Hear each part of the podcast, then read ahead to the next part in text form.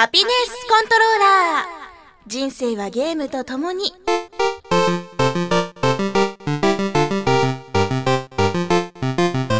この番組は FPS から美少女ゲームさらには洋ゲームまで私 DJ ミスズの生きる糧となっているゲームについてご紹介。もういくつ寝るとお正月。みすず家のお正月。お姉ちゃん、ここのボスが全然倒せんちゃけど。え？よーく弱点狙って撃ってん。あ、そこじゃない、もっと素早く。えい、貸してん、こうだ。こうやって素早いエムからのヘッドショットが基本。あいつらの中身をぶちまけてやれ。み、みすずお姉ちゃん怖い。そんなちょっと引くぐらいのゲーマーである私のお気に入りを次々にご紹介します。たまにはゲーム以外のことも話しますが、大体が Z して。親戚の皆様、お年玉はゲイツポイントでください。ハピネスコントローラーレベル12始まりました。いやー最近あの不運がすごく続いております。もうずっと嘆いてるんですけどまずね今月の20日にお気に入りの1年間よく使ってたイヤリングが折れました。そして24日クリスマス働いていたら何にもしてないのによ何もしてないのに iPhone 触ってたらパキッと亀裂が入ったんですよ。クリスマスだからってこう力が入ってたわけじゃなくて 普通にこう表面撫でてたらパキッて亀裂が入ったんよ。でその翌日25日 iPhone 紛失。というか盗難ですね。明らかに。まあいろいろあってもこれは盗難だなというのが分かったんですけど。でそれでまあ26日 iPhone がないまま過ごし27日新しく iPhone を買いに行ったらなんと受け取った品が初期不良品電源が入らない 復元が途中で止まるというもの。そしてまた別のショップに行っていろいろまた手続きに不備がありまして時間がかかりながらもゲット。そしてその日にようやくお家で復元をしようと思ったらバックアップのデータが全て壊れておりましてなんとかこういろんなソフトを使って抜き出して一つ一つ当てていくという作業を繰り返して今に至ります。いやついてないね。これは多分ねあのインサイド XBOX 出演というミラクルが起きたせいでそこに全部運を持っていかれたんじゃないかなと思います。じゃあ私の唯一のここ最近のミラクルであったインサイド XBOX の公開収録について思い出がまだこう色鮮やかなうちにねお話ししようかなと思います。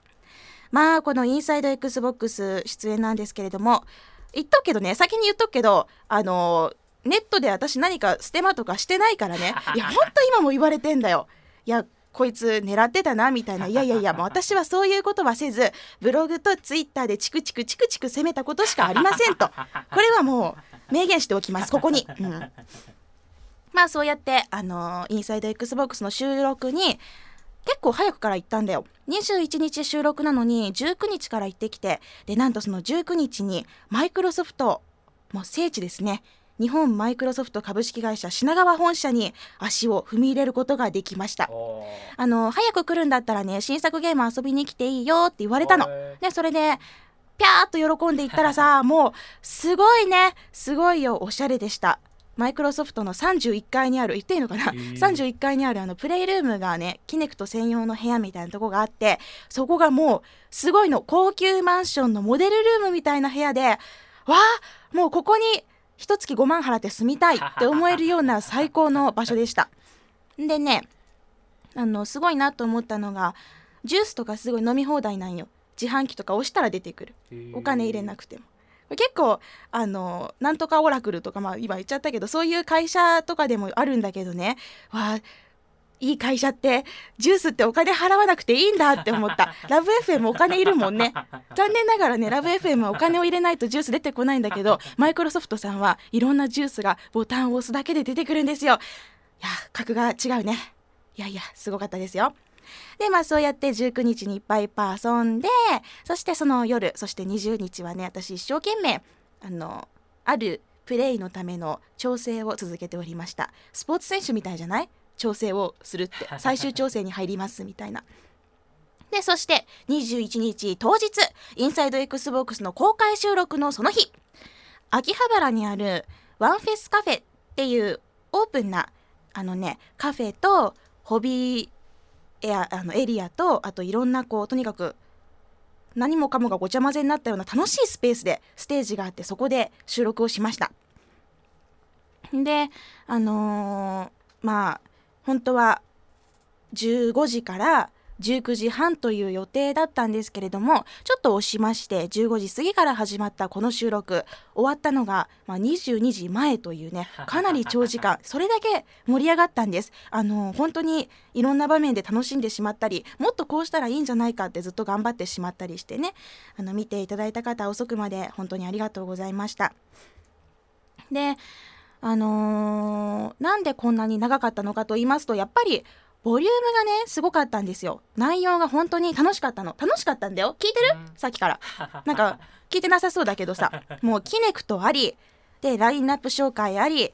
私のおすすめのゲーム紹介あり。なんとえ。ー新作じゃないんですよ。新作じゃないものを紹介していいのかというね。もう私のためのコーナーあり。そしてあのゲストお迎えコーナーあり。そしてさらに本気の戦いもありというすごいバリエーションとボリュームとという感じで本当にどのコーナーも楽しく収録することができました。最初はねやっぱ緊張してたんですけど途中からはもうあのコントローラーを一度握ったあたりから 本性が出てきまして舌打ちありとちょっとこうダメな言葉を吐いたりとありましたね。カットしてもらえてるとありがたいです。舌打ちとか。もうほんとチッってやっちゃってさ。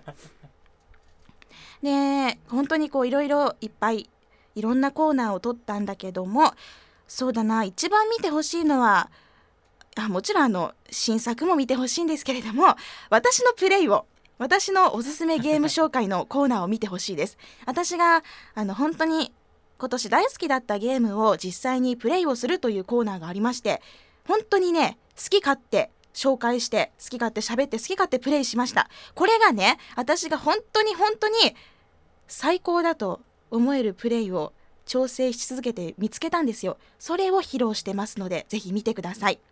いやでもねこれはあの会場で見てくださっている方からも「おお!」という声が上がるような「へーすげえ!」という声が上がるようなそんな見事なプレイでした私自身思います ただねあのー練習中は一切ミスがなかったところでもね意外と本番になるとボンミスを繰り返してちょちょちょやり直しやり直しみたいなことも 何度かあったんだけどこれは多分カットされてると思うので安心です私の上手なところだけ見てくださいまあこんな感じで手応えもバッチリ。とにかく私の360愛が伝わったと思います。でもちろんあのずっとツイッターでも言ってたんだけど私自身の360を持ってこの収録に挑みました。どこで私の360が出てくるのかは1月になってからのお楽しみです。でさ空豆だよ空豆。空豆。あこれインサイド XBOX でいろいろ手伝ってくれた方にプレゼントする空豆バッジ。可愛いでしょ、えーなんまあ。かちょっと小生意気な感じですよね。まあまあそれがいいんだよ。うん。いやなんで空豆なんだろうね。緑だからかな。あ緑。いや他にも枝豆とかさ、まあ、豆かよって感じだけどカッパとかキュウリとかいるじゃん。なんでかな。まあいつかその由来とか知りたいね。でこの空豆さんとは実は対面することができずパネルすらも私は会えませんでした。きっとでも後から編集でどうなるのかな？楽しみであります。いやまあこんな感じで本当にすごく私自身楽しんだあの収録だったんですね。でインサイド XBOX って私のこの今喋ってるハピコンの、まあ、理想の形でもあるなと思いました。その好きなゲームを好きなように喋りながら絵を見せてプレイができるっていうのはあーやっぱすごくいいなと思いました。だからねもっと狙っていきたいよね。インサイド XBOX で私だけのコーナーが欲しい。欲しいよ。欲しいです。あ ほらチクチクきたまた来た。いやでもやっぱ公式ってだけあってさハードな表現ができないからまあ そこはやっぱハピコンで補いつつっていう感じで両方やりたいなと思いました。いや実はさ収録に来てくれた人はもう聞いてるんだけどまた次回があるみたいなことを言ってくれたんだよ。お、うん。おなんとでもまあこれは気休めかもしれないけどね。あの最後にいやいやまだ次がある僕からは何も言えませんけど次があると思うのでみたいなことを言ってくれてそれであのみんなの前でだよ収録中に。でそれでいろいろやったんよ。これはちょっと狙っていきたいですな、うん、だっていやもうね私ほど360をね愛してる女子いないと思うんだ。あ自分で言いましたね。いやいやいや だってそうでしょ。そんなねいやいや私なんかそんなそんなって思うようなそんな気持ちじゃこんな番組やってませんから。いや私は愛があります。そしてはい。まあこんな感じなんですけれども最後に言っておきますが私はアイドルではありません。ネット中でねあのアイドルアイドルってこのアイドルすげえって言われてるけどアイドルじゃないから。アイドルとして見たらソフマップレベルだから。あのー残念だけれども司会者として見てほしいです。本当にそれはお願いします。喋りとか、まあ、ゲームで見てくださいね。というわけでそんな私のいろんな思いが込められたインサイド XBOX の公開収録の風景でした。1月から私が5回インサイド XBOX 登場しますのでぜひ見てください。でその感想もね教えてくださいませ。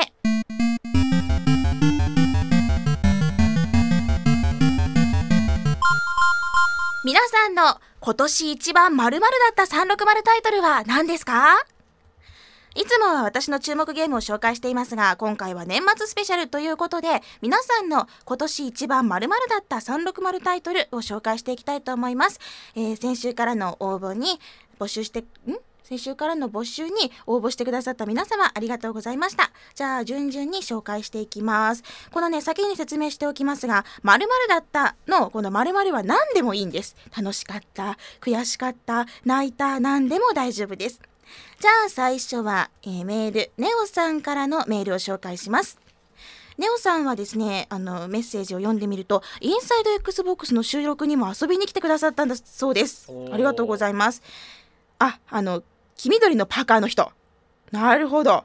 あれは熱い戦いでしたね。いやもうこれはですね、皆さんインサイド XBOX を見てください。対決したんですよ、ネオさんと。へえ。先に言ってくれればよかったのに。あでも収録の休憩中さりげなくみすずさんのラジオいつも聞いてますよとかブログいつも読んでますよってコミュニケーションが取れればよかったんですが、えー緊張して話しかけられませんでした。すいませんだそうです。いやでも結構バタバタしてたからね。今でもこうやって教えてもらって嬉しいです。ですごく嬉しい一文がみすずさんってほんとゲームがうまいんですね。いいセンスだみすずほんま恐ろしい子って書いてあるんですよ。もうこれほどの褒め言葉はないですね。ありがとうございます。じゃあ本題。えーネオさんの今年一番感情が震えた360タイトルは、Xbox ライ、ん？今ちょっとおかしかったね。Xbox ライブアーケードでのレイディアントシルバーガン復活でした。ほうほうほう。えーすごくきなゲームの一つで、しかも2011年には関連作であるイカレガのプラモデルが発売されて、夜更かししてひ必死に組み立てたりしていました、とのことです。おー、なるほどね。Xbox ライブアーケードでのレイディアントシルバーガン復活。うん、これはシューターにはすごく嬉しいニュースということで、皆さん盛り上がっていましたね。ネオさんありがとうございます。えー、じゃあ続いて、フルチンさんからのメッセージです。ちょっとね、あのーまずいよね。あの、アクセントを考えようか。フルチンにしようか。あのー読まれることを想定してくださいね、フルチンさん。えー、じゃあ、フルチンさんの今年一番熱を感じたゲームはエスカトスだそうです。ほうほう、もう一個あるよ。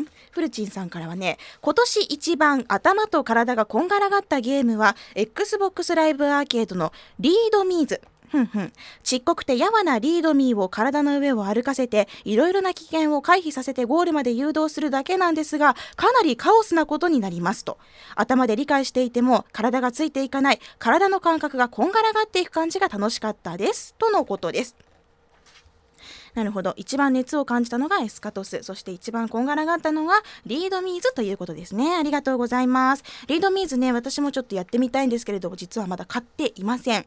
こんなに、いや、私子供騙しかと思ってたんだけど、難しいんだね。じゃあ、私がきちんとやってみせますわよ。えー、じゃあ続きまして、ニンニンさんの今年一番〇〇だった360タイトル。それは、今年一番燃えた360タイトルとキャラクターが、ポータル2のグラドスタンです。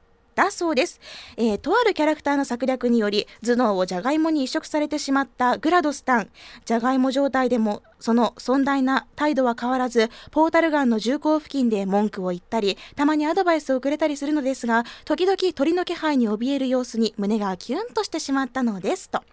そうなんですよね。あの、ポータルもポータル2も、コンパニオンキューブとか、タレットとか、あとグラドスとか、そういう無機質なものに、あまあ、あの、キューブってただの箱なんやけどね。女の子でなくて。うんあの女のような感じがする箱。まあそういう箱なんやけど無機質なものにすごく萌えを感じてしまう。しかも結構本気でちょっと恋を感じてしまうような そういう作り方をするんですよ。いやあのポータルとポータル2まだやってないという方はぜひ遊んでみてください。萌えどころは無機質なものです。ニンニンさんありがとうございます。そしてツイッターでもたくさんの投稿をいただきましたのでちょっと読み上げたいと思いますラスカルの人さんの今年一番遊んだ360タイトルはコールオブデューティーブラックオプス俺はオンライン対戦ルールのサボタージュの爆弾設置数世界一多分とのことです。えそんなに爆弾置いたんですか？ちょっと危険ですね。危ないですよ。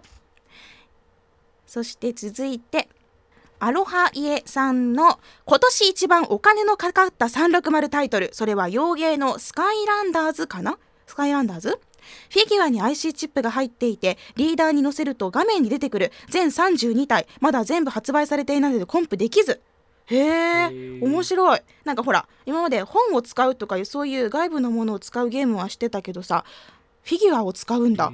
すごいね。しかも全32体で全部 後から買っていかなきゃいけないんでしょ？へえこれはお金かかるわ。なるほど。納得です続いてクレフさんの今年一番燃えた360タイトル。あの燃えてキュンキュンの方じゃなくて燃えるね。熱く燃える360タイトルはバレットソウル。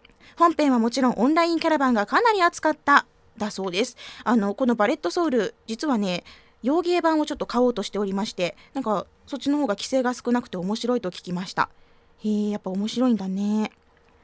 続いて司さん今年一番マジで出るのかよだった360タイトルはガーディアンヒーローズです。そうだね。私もあのこれはびっくりでした。いろんな移植がね出てきてさ XBOX ライブアーケードですね。ガーヒーガーヒー言ってみんな話題にしてました。えー、サターン版当時友人5人をうちに呼び泊まりで朝まで遊んだ思い出が蘇りますだそうです。なるほど。続いて神田さん今年一番〇〇だった XBOX360 タイトル買って正解だったというのがキネクト本体です。なるほど。私もキネクトはあのー、あれ？でもキネクト去年だけど、まあ、今年買ったということで OK です。キネクトは本当におすすめのねあのー、て言うのかな。遊びいろんな遊び方ができるからもっともっと広まればいいなと思っています。他にもヴァンさん。今年一番惜しいと思ったソフトはブリンクです。やりたいこととかいろいろ入れたかったのはわかるんですけれども期待してたけどなんだろう本当にもったいないって感想だそうです。ブリンク実はまだ遊んでないので。えそんなに惜しいの？じゃあちょっと遊んでみるけど。なんかコメントしますね。えー、さらにさらに。おスープさんがいっぱい書いてくれてるからそうだな。じゃあお今年一番酔った360ゲームはポータル2です。ほとんどのゲームで酔いを感じない僕が初めてプレイするたびに酔ったゲームでした。ゲームそのものはとにかく面白くて次へ次へと進みたい。でも酔うという状況はかなり歯が良かったです。終盤は酔いを我慢してプレイしてました。なるほど。すごいみんないっぱい書いてくださってますね。次がどんがらがっしゃーん P さん。今年一番のがっかりタイトルはこれじゃないかんのマスエフェクト2とかいろいろあるけどダントツは LA ノワールかな。とにかく尋問システムのちぐはぐさにゲームを続ける気力をガリガリ削られただそうです。LA ノワール私まだやってないんだよね。この面白くない微妙だって言われてるやつは実はあんまり踏んでないという。えー、でも逆にこう言われると気になるんですよね。いや皆さん本当にたくさんの今年まるだった360タイトル教えてもらって私の知らなかったこといっぱい知ることができました。ありがとうございます。なんかいっぱい勉強になったんだけど最後に私の一番まるだったを紹介しようかな。じゃあ私の今年一番がっかりだった360タイトルは？アリス・マッドネス・リターンズでした。残念。多くは語りません。残念。これはあの喜び勇んでゲームを買った後感想を書いたのがブログにね一言書いたのがいや眠くなりますねだけだったのね、まあ、それで全部を悟ってください。じゃあ続きまして今年一番最高だったゲームはデウス X でしたこのデウス X もう戦略性がとにかく問われるゲームで最高の作品でした。見た目は地味なんですがやればやるほど奥が深くてなんとも大人向けなそんなゲームな感じでしたよ。これはあのデウス X あのぶっちゃけるとあんまり売れてないので皆さんもっともっと買ってください。ディレクターもやりたいんだったら買いなさいよ。さっき7000円だったからちょっと躊躇しちゃったみたいなこと言ってたけどさ大人だからもう買っちゃいなよ。新品で。中古じゃなくて新品で買ってください。買います。という感じです。今年は本当にたくさんのあの360タイトルたくさんのね対策が発売されました。意外なのがギアーズ3が誰も上げていないというところなんですけれどもそうなんですよね。ギアーズ3とか、まあ、ヘイローとかいっぱい出たんだけどうーんなんかねあの本当に予想通り面白かったっていう感じで意外性がなかったのかな。でも本当にどのタイトルもすごく楽しかったです。皆さんそれぞれいろんな思い出があっていろんなこんな感想を抱いたとかあると思うんですよね。で今回語り尽くせなかったそんな思いもあると思うのでぜひ今年越しでもいいので去年はこれが楽しかったなとかそういう思い出を送ってほしいです。皆さんの今年一番〇〇だった360タイトル私がちゃんと受け止めましたでも皆さんもね聞いてみてうんうんそうだそうだって思ったらぜひ教えてくださいというわけで今年一番〇〇だった360タイトルを教えてくださいのコーナーでした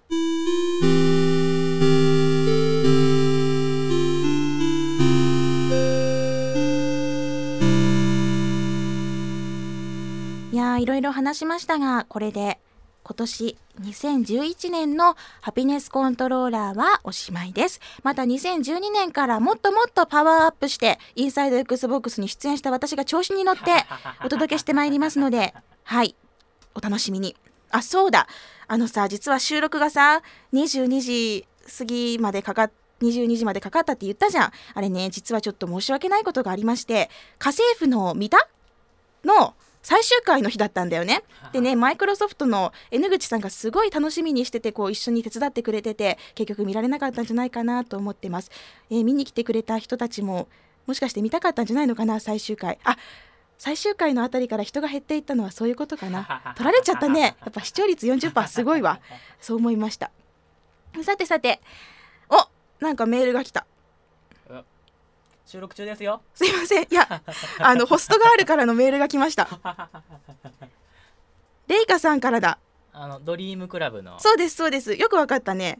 あのー実は、この間12月の25日にとかまあ24日クリスマスの時にツイッター見てるといろんな人がねミヤンからメールが来たとかなんかレイカからメールが来たとかいろいろ言うのよでなんだそらと思ったらなんとドリームクラブのその女の子からメールが来るシステムっていうのがあってへなんかそこに辛めを送ると定期的にいろんなイベントごとがある時に送られてくるっていうのがあったんだよ。あそれは嬉しいうん。でそれでまあクリスマスには間に合わなかったんだけどしっかり全員分辛めを送ってでこう徐々に徐々に少しずつメールありがとうございますっていう感じで女の子から届いてるんだよね。いやーこれ嬉しくなりますね。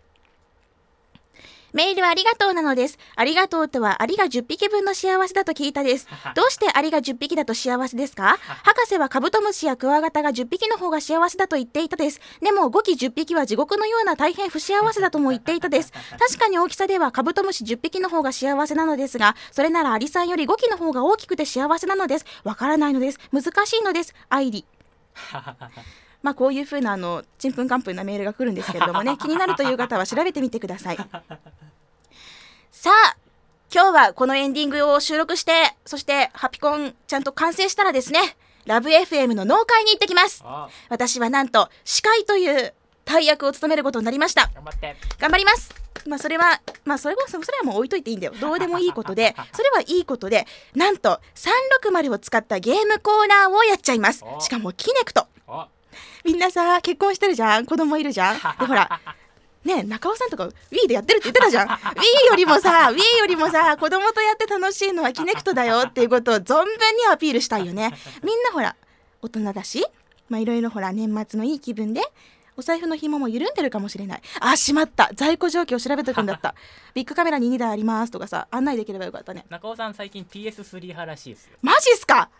いやいやいや遊ぼうなんかよりもそんなキネクトがいいですって。それはもう絶対そうですって。今回ちょっと宗派替えしましょう。宗教宗教みたいなもんだからね。宗派替えしましょう。はいじゃあそんなワクワクを込めて最後のエンディングです。番組の最新情報はラブ f m のホームページからチェックしてください。ホームページの URL は lovefm.co.jp http コロンスラッシュスラッシュ lovefm.co.jp です。パソコンかスマートフォンからアクセスするとポッドキャストのコーナーがありますので、そこからハピネスコントローラーハピコンを選択してください。メールフォームや私みすずのブログへのリンクもあります。